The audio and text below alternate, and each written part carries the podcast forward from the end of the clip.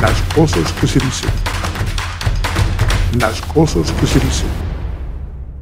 El ser humano es tan, tan impredecible, es la verdad. Hoy, en este nuevo podcast de las cosas que se dicen, quiero platicarles algo que me ocurrió a mí. Primero hace unos días y la otra parte hace más de 20 años, creo, cuando yo estaba cursando la preparatoria en la José Vasconcelos aquí en Costa Rica, ¿no?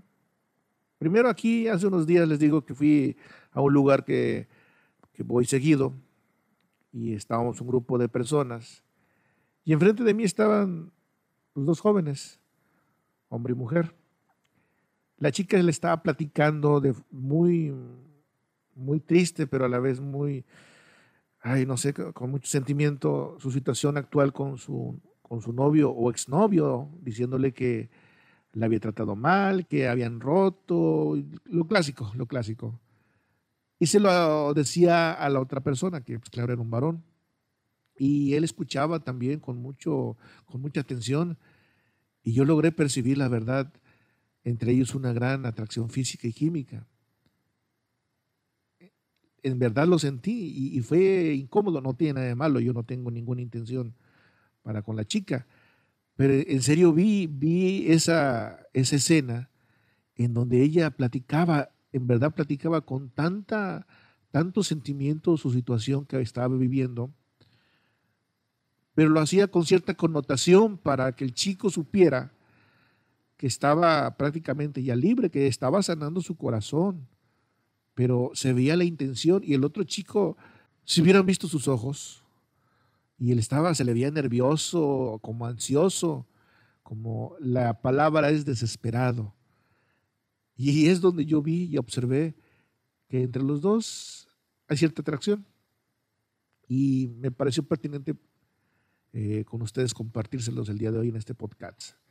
Les decía yo en la, entrada principal de este pequeño podcast que hace mucho tiempo me ocurrió algo así, eh, cuando estaba yo en la prepa, ahí en, primer año de la prepa, hablamos ya de los noventas, había una chica muy, pero muy guapa, la verdad. Creo que para mí, si no es que exagero, eh, era la chica más guapa de la preparatoria y de la secundaria.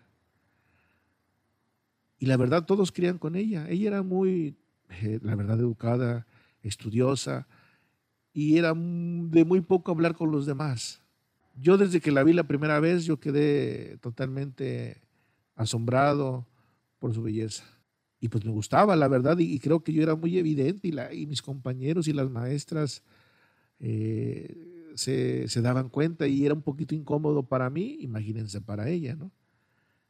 Y era la comidilla siempre en el salón, éramos 57 o 60 en ese tiempo, tiempos diferentes, ahora que ya no se van a poder hacer salones de ese tipo por el COVID. Entonces estábamos ahí y creo que una vez el salón, en serio les digo, era la primera hora, eran seis y media, seis cincuenta, la, la clase empezaba a las siete y cuarto, llegamos temprano y estábamos haciendo algunos apuntos y cuando de repente el, salón se vació y nos dejan solos.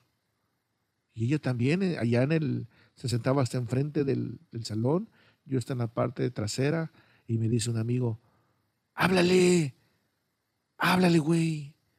Y ahí va César.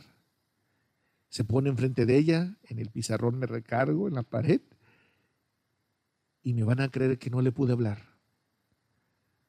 No pude articular palabra, me quedé hecho piedra. Y ella estaba escribiendo, no la volteaba a ver.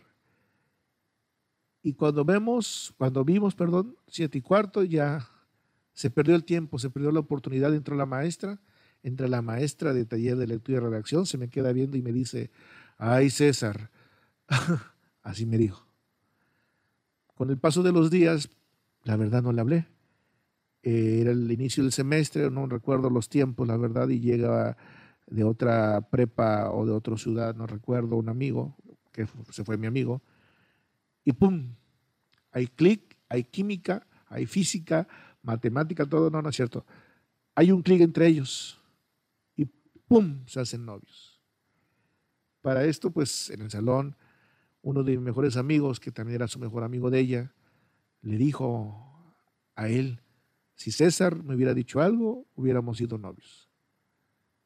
Cuando me dijo eso él, y la verdad, cuando, yo vi cuando ella, ella se lo dijo a, a mi amigo en la parte de afuera del salón, porque yo pues alcancé a leer sus labios y estaba de frente a él y yo más hacia atrás.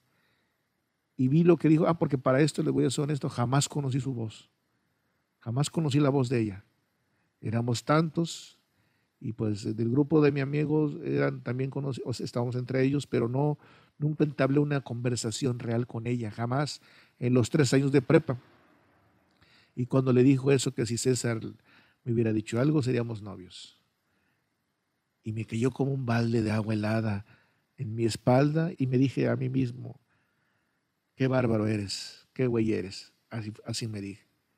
Total, pasó el tiempo, salimos de la prepa, nunca la hablé.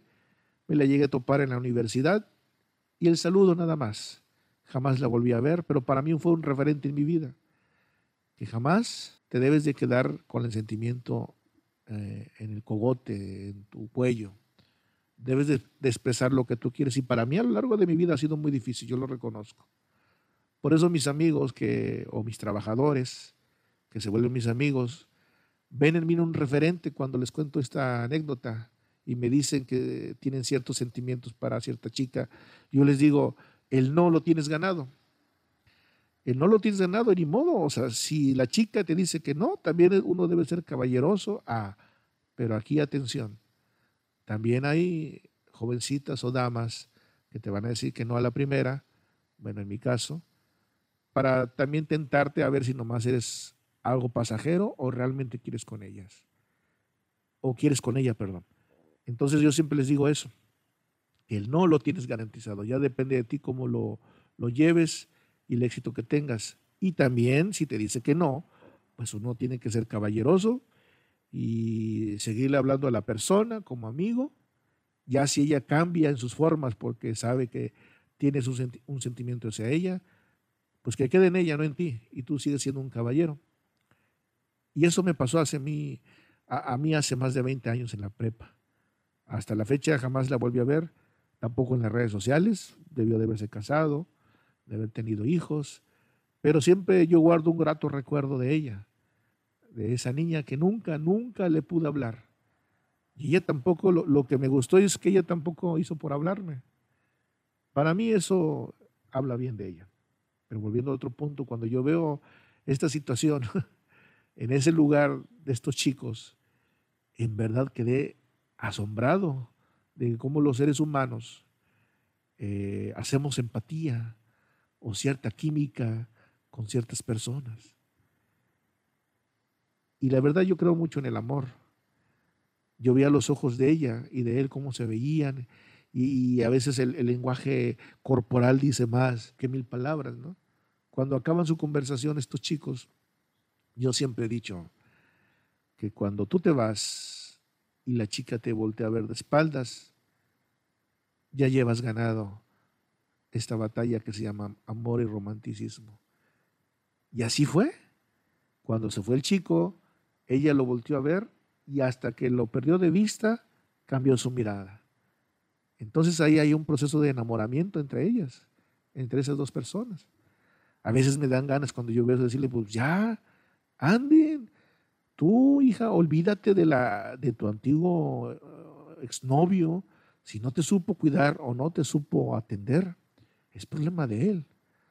Sí, cierto, el corazón a veces es necio y manda y, y, estamos aferrados, pero cuando vemos que una, dos, tres, cuatro, cinco veces la situación o la relación no funciona, tenemos que tener la valentía para decir no más.